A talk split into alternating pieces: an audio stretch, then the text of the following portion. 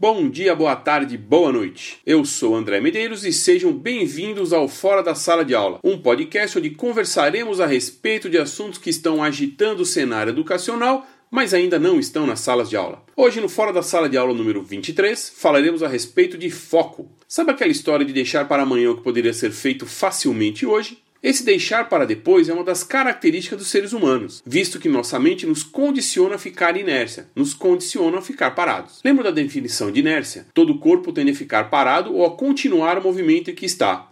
Pois é, nossa mente, sempre focada em poupar energia, nos faz, na maioria das vezes, ficar parado. E é aí que entra o foco. Foca qualquer ponto para o qual converge, ou a nitidez de uma imagem, ou ainda a visão de um objetivo bem definido. Pegando algumas palavras-chave dessa definição, temos converge, imagem e objetivo. Juntando todas e dando uma definição pessoal ao foco, podemos dizer que foco é a capacidade de convergir nossos esforços para o atingimento de um objetivo, de uma imagem. E pensando nisso, para termos o foco, obviamente, é necessário que tenhamos uma imagem, um objetivo. Uma das primeiras lições que aprendi em meu curso de formação em coaching é que precisamos ter um quadro chamado Mural da Vida Extraordinária. Esse mural consiste em colocarmos em imagens tudo aquilo que desejamos alcançar. Pode ser um carro, uma casa, viagens, família, tudo aquilo que desejamos ter em nossas vidas. E esse passa a ser o nosso grande objetivo. Traduzindo, sabemos para onde queremos ir. E talvez esse seja o ponto primordial: saber para onde ir. A maioria das pessoas não sabe para onde ir. Segue a dica do nosso colega Zeca Pagodinho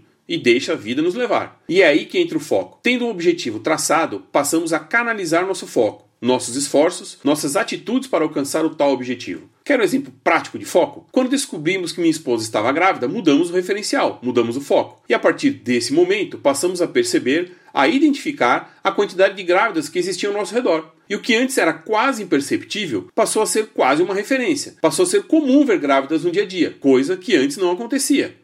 Um outro exemplo. Sabe aquele carro que você quer, que você deseja? A partir do momento que você coloca ele como foco, você começa a perceber uma quantidade maior do modelo. Começa a encontrar com o carro várias vezes pela rua. Nos dois exemplos, o foco aparece como causador dessa mudança de referencial. Apenas passamos a perceber mais grávidas, mais carros do modelo desejado, porque a nossa mente mudou o foco passou a ter outros objetivos. Então, por hoje é isso. Gostaria de agradecer a sua audiência, agradecer também os comentários que foram feitos a respeito do podcast anterior, bem como as sugestões que me foram passadas. Se precisar falar com Fora da Sala de Aula, entre em contato pelo e-mail contato.foradasaladeaula@gmail.com ou pelo Twitter arroba Fora Sala de Aula. Obrigado pela audiência, curta, compartilhe, comente e avise seus amigos. Um abraço e tchau!